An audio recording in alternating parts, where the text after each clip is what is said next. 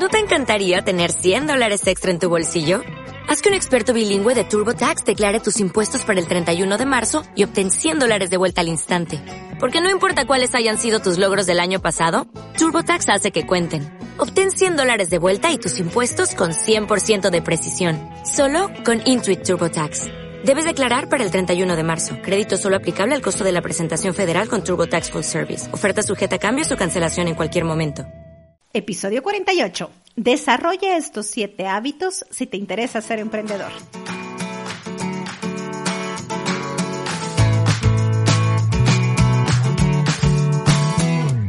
¿Tienes un negocio o deseas iniciar uno? Entonces, este podcast es para ti. Estás en la ciencia de emprender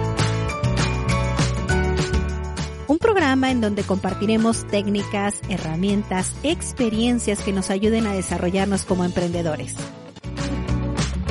Mi nombre es Patricia Díaz y quisiera acompañarte en esta aventura. Prepárate y disfruta de este enriquecedor camino que es emprender tu negocio.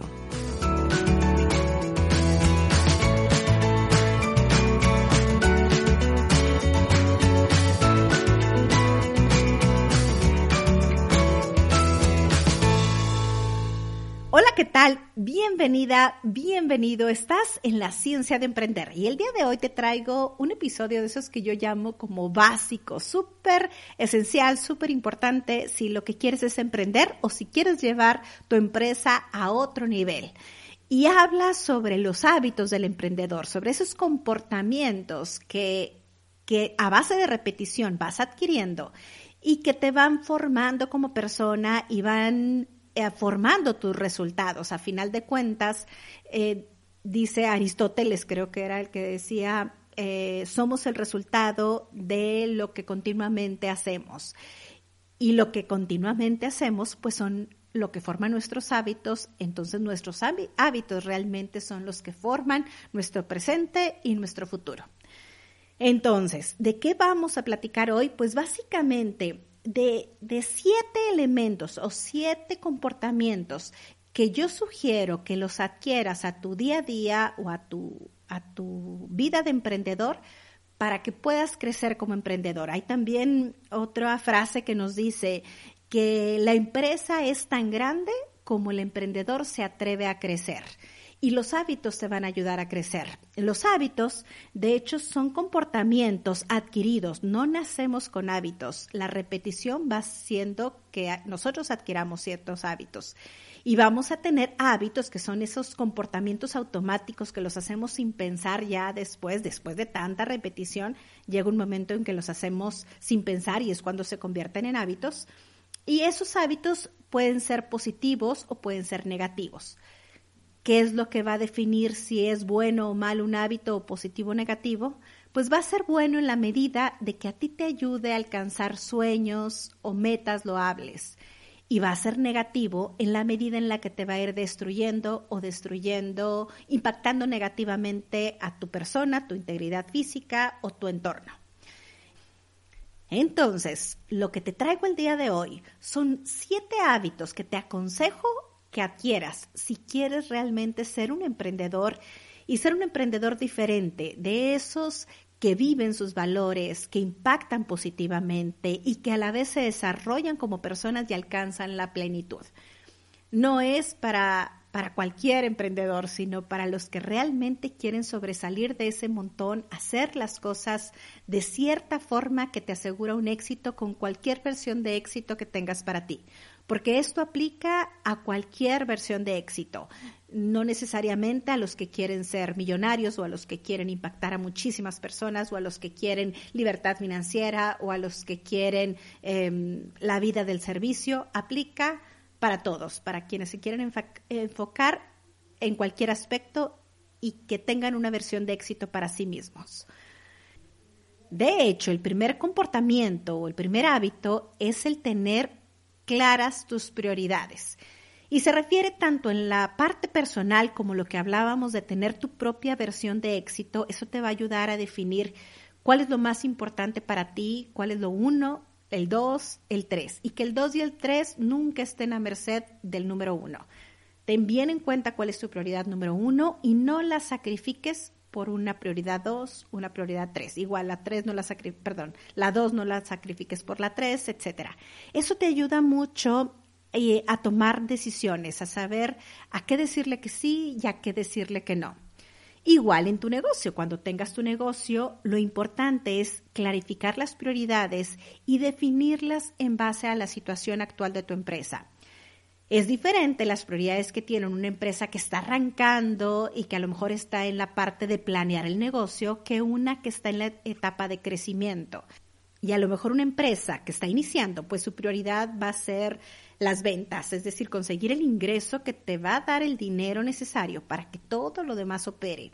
Pero una empresa que es más madura y, que a lo mejor ya tiene una venta estable, pues va a tener como prioridad los gastos y, va a tener en ese momento una prioridad de bajar lo más posible los costos, los gastos para ser más rentable. Es decir, en cada etapa de tu emprendimiento vas a ir teniendo diferentes prioridades.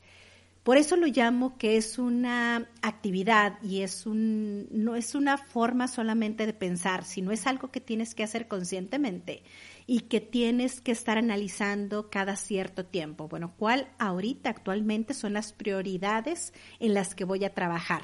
Y céntrate solamente en tres cosas. Cuando termines esas tres cosas, ya buscarás que otras cosas y así el avance se va a ir, de, ir dando. Muchas veces lo que nos pasa y, por lo que te aconsejo tener claras tus prioridades es porque pues de repente sabemos que como negocio tenemos muchas áreas de oportunidad y decimos, miren, ventas es esta y en recursos humanos es esta y en el manejo del dinero es esta y en la operación es esta y en el desarrollo del producto es esta y tenemos muchísimas áreas de oportunidad.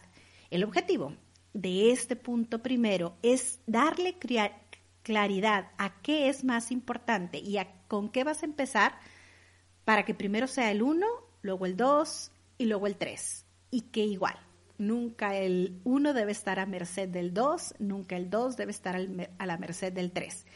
Y cuando ya concluyas esas tres prioridades, que ya las hagas sistema, que ya estén, las adquieras dentro de tu empresa, que ya hayas obtenido el resultado que querías, pues bueno, ahora sí, adquieres otras nuevas prioridades y ya vas viendo en qué etapa se debe de desarrollar o en qué área se debe desarrollar tu negocio de acuerdo a la etapa en la que está viviendo.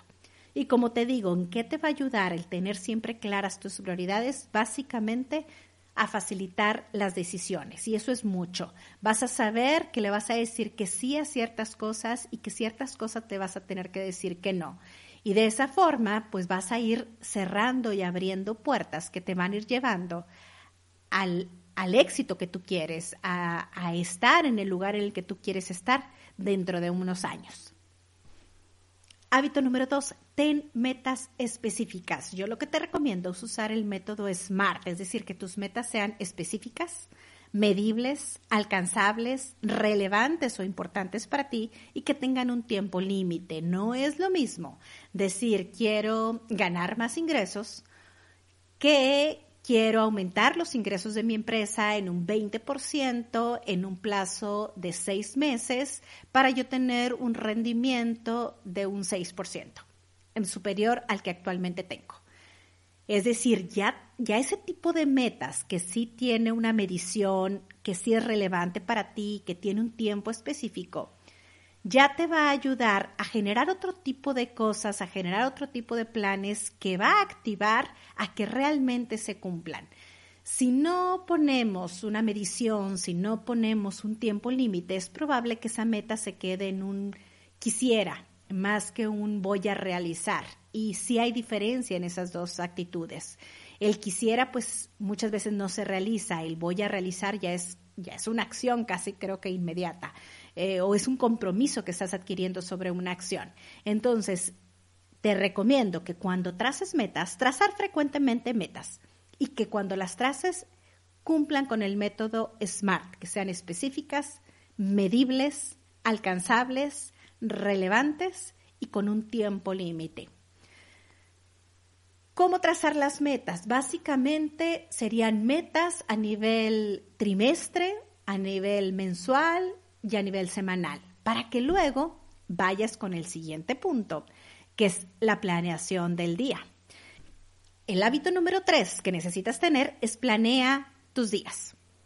Lo que yo te recomiendo es planear primero tu semana, es decir, a lo mejor al inicio de tu semana vas a dedicarle un poquito más de tiempo a la planeación. No te lleva mucho, pero créeme que todo el tiempo que le inviertas a la planeación vale la pena y te va a ahorrar en muchísimas decisiones, te va a ahorrar en muchísimos tiempos muertos que luego llegamos a tener o pérdidas de tiempo.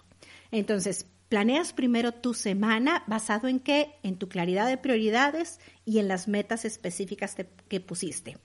Y en esa semana asegúrate que tengas ciertos días para cada una de tus metas o para cada una de tus prioridades.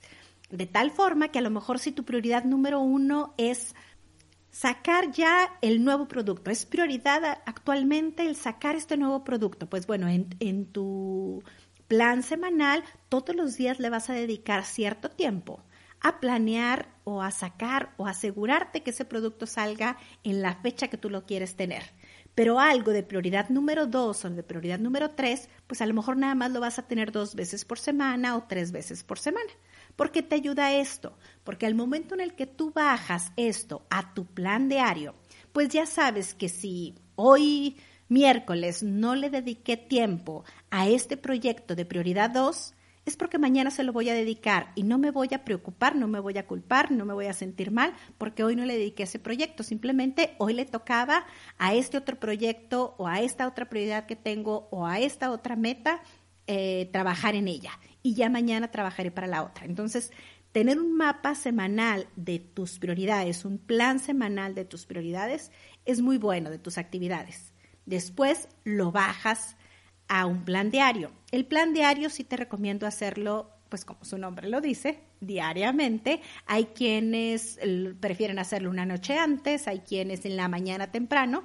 Yo en lo personal recomiendo en la mañana temprano. A mí lo que me pasa es que si planeo el día en la noche me acelera, entonces ya quiero que sea el día siguiente para, para empezar a trabajar.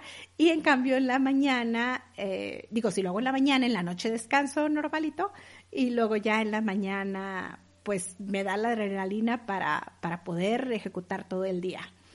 El plan diario te ayuda muchísimo a, a definir qué es las actividades que vas a hacer, te ayuda muchísimo a enfocarte y a tener tiempos. Hay muchas técnicas, en algún otro podcast hablemos, hablaremos de ciertas técnicas para aprovechar el tiempo y para lograr que tu plan diario sea todo un éxito.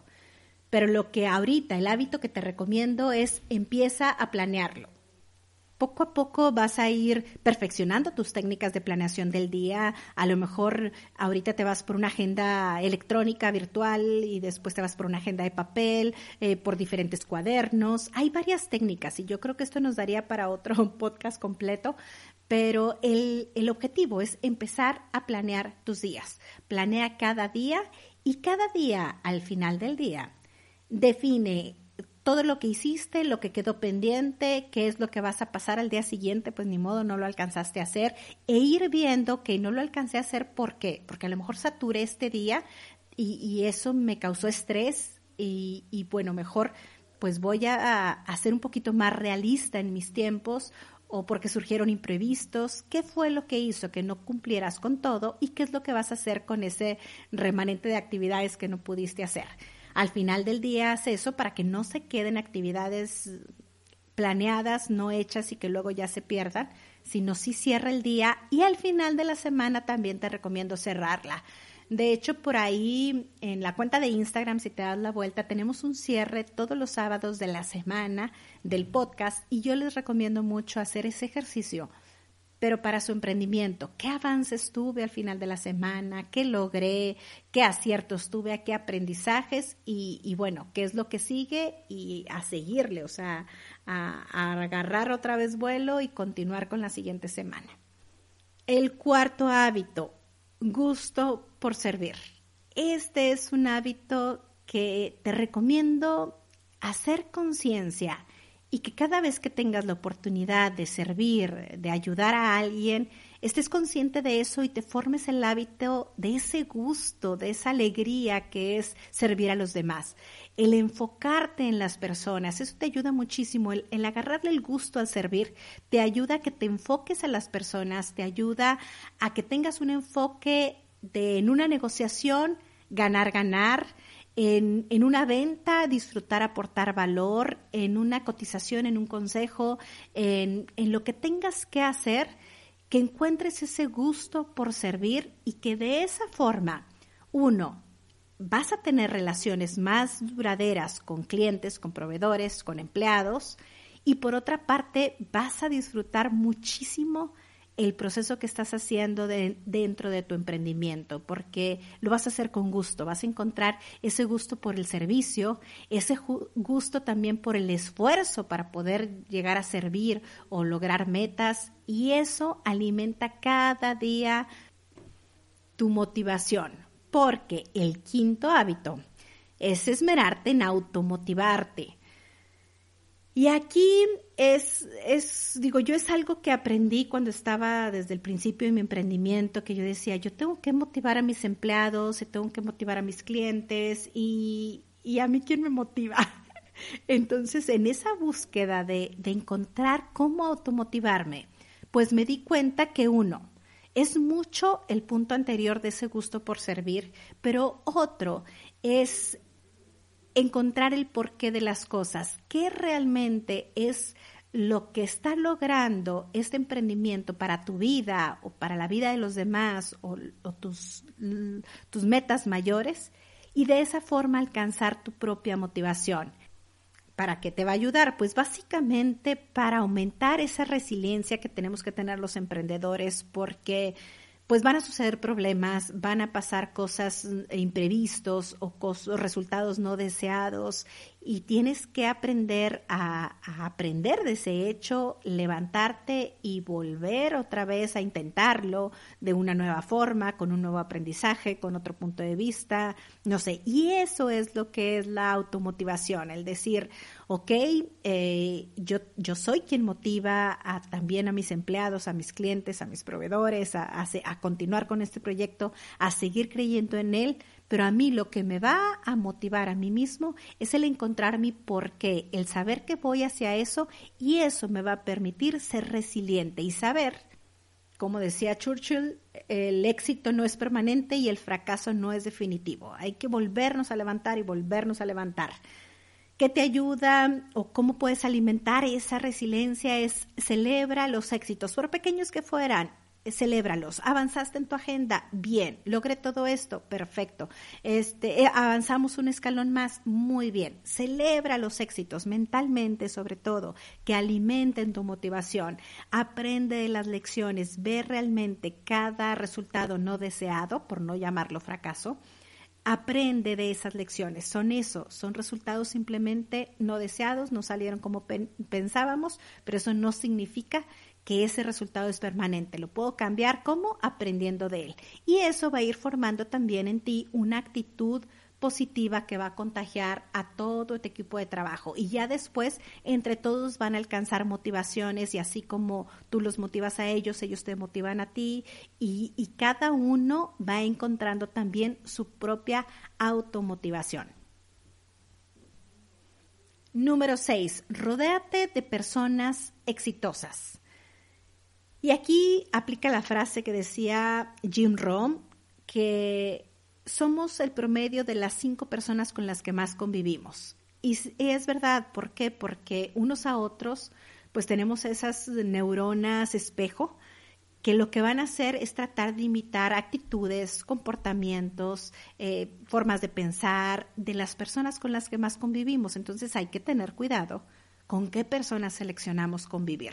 Y llames empleados, contrata también personas exitosas, eh, proveedores, clientes, equipo de trabajo, compañeros, relaciones fuera de la empresa, eh, tus, tus amistades, con quienes quieres convivir. Y al decir éxito se refiere a esas personas que tienen su propia versión de éxito y que la alcanzan. No te estoy diciendo que los más ricos o que los empresarios más grandes o que no sé, no sé cómo van a nacer esas personas que selecciones. Pero lo que yo te sugiero que tengan es que sean personas que tengan metas, que trabajen enfocadamente hacia sus metas, que sean resilientes, que tengan una actitud positiva, que tengan sueños, que compartan su conocimiento. Esas son las personas exitosas, con cualquier versión de éxito que tengan de ellas. A lo mejor para una de ellas es vivir en la completa austeridad y así sentirse plena. Perfecto, es una persona exitosa porque porque lo ha alcanzado, porque lo ha logrado, porque tuvo una meta, porque es resiliente en esa meta y hay mucho que aprender de eso. Entonces, no te enfoques al ser exitoso en, en la parte económica nada más o de versión de éxito que la sociedad tiene, sino en la versión de cada persona de su éxito y busca personas que sí busquen su éxito personal. ¿Para qué básicamente? Para aprender de ellas y para hacer sinergia. Esas son dos cosas importantísimas para el, éxito, el rodearte de esas personas para entre juntos aprender, o sea, yo también voy a aportar a estas personas, ellas me van a aportar a mí y vamos a hacer sinergia en el sentido de que uno más uno va a ser más que dos, ya sea porque unimos fuerzas desde el punto de vista de negocio o porque unimos fuerzas desde el punto de vista mental, de ánimos, de apoyo, que nos ayude a sacar no el doble, sino el triple, cuatro, cinco veces más la fuerza, el entusiasmo que necesitamos para llevar nuestros proyectos.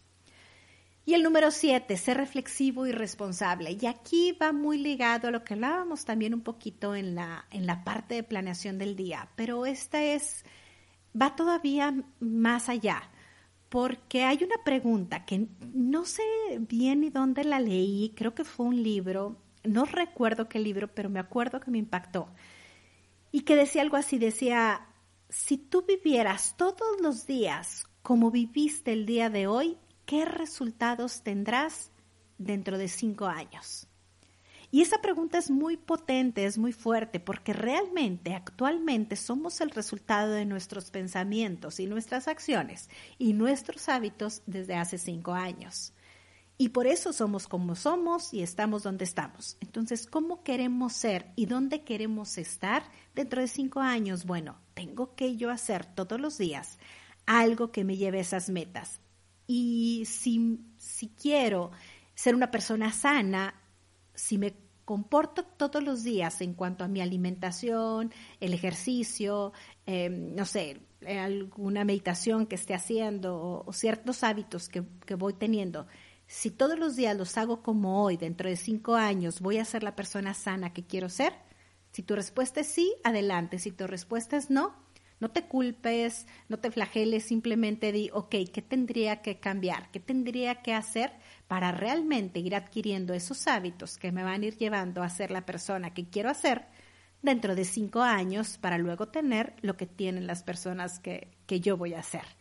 Entonces ahí entra también te digo, es una combinación de reflexión con responsabilidad, porque te sabes responsable de tu destino y entra mucho de lo que hablaba Deming hace muchos años sobre eh, la mejora continua, el círculo PERA o el PDCA, el planear, hacer, perdón, revisar y luego ajustar. Esta es la parte de, ok, revisar para luego ajustar sin buscar culpables, sin ser víctima, sino simplemente siendo responsable y decir, ok, ¿qué es lo que tengo que ajustar? ¿Qué depende de mí? ¿Qué debo de ajustar? Esto, ok, pues mañana voy a hacer esos cambios.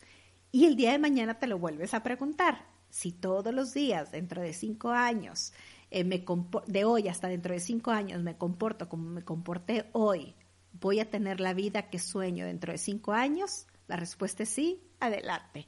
La respuesta es no, sigue ajustando hasta que llegue un momento en el que digas, yes, sí, como viví el día de hoy, yo sé que si vivo este día como todos, así igualitos, cinco años seguidos, voy a ser la persona que quiero ser en mi emprendimiento, como persona, como líder, financieramente, eh, etcétera. Entonces, esa reflexión te ayuda muchísimo a determinar si como estás viviendo, los hábitos que estás teniendo, es lo que realmente quieres.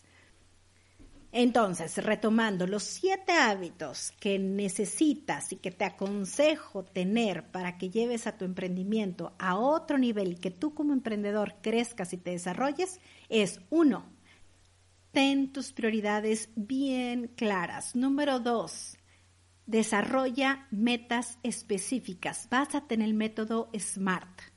Tres, planea tu semana y planea tu día a día. Número cuatro, Descubre ese gusto por servir. Número 5. Automotívate. 6. Rodéate de personas exitosas. Y 7. Sé reflexivo y responsable. Y si te fijas, no son hábitos o comportamientos que solamente los puedan seguir personas con dones especiales o una inteligencia superior o no sé. Son hábitos que todos podemos tener y que todos podemos conseguir solamente hay un ingrediente que no puede faltar y esa es la constancia en la acción. Sin acción no hay resultados. En la teoría todos somos súper buenos, pero es en la práctica y sobre todo en la práctica constante lo que hace la diferencia. Si decidí eh, planear el día todos los días, todos los días hacerlo. Si decidí postear todos los días, todos los días posteo. Es decir, eh, comprometernos a lo que decimos que vamos a hacer, eh, hacerlo realmente y luego ser constante en ese hacer. Eso es lo que realmente marca la diferencia. Y con esto hemos llegado al final del programa. Espero que te haya gustado, espero que sea de utilidad, espero que alguno de estos hábitos digas, claro, ya los tengo, y el otro digas, ok, este me falta desarrollar, en este creo, en este no. Platícame, coméntame, te espero en los comentarios de este podcast o bien en Instagram patricia.díaz.mx. Y no me quiero despedir sin antes darte la frase de la semana. Y esta frase tiene más de 350 años, pero realmente el tema de los hábitos es algo que no es moda. Que, que, desde siempre se ha sabido que los hábitos son los que forman a las personas. Y viene de un poeta que en su momento tuvo una influencia tan grande que una época del, literario, del arte literario lleva inclusive su nombre. Y me refiero a John Dryden y su frase nos dice, primero hacemos nuestros hábitos y luego nuestros hábitos nos hacen. Ten una linda semana, te mando un fuerte abrazo.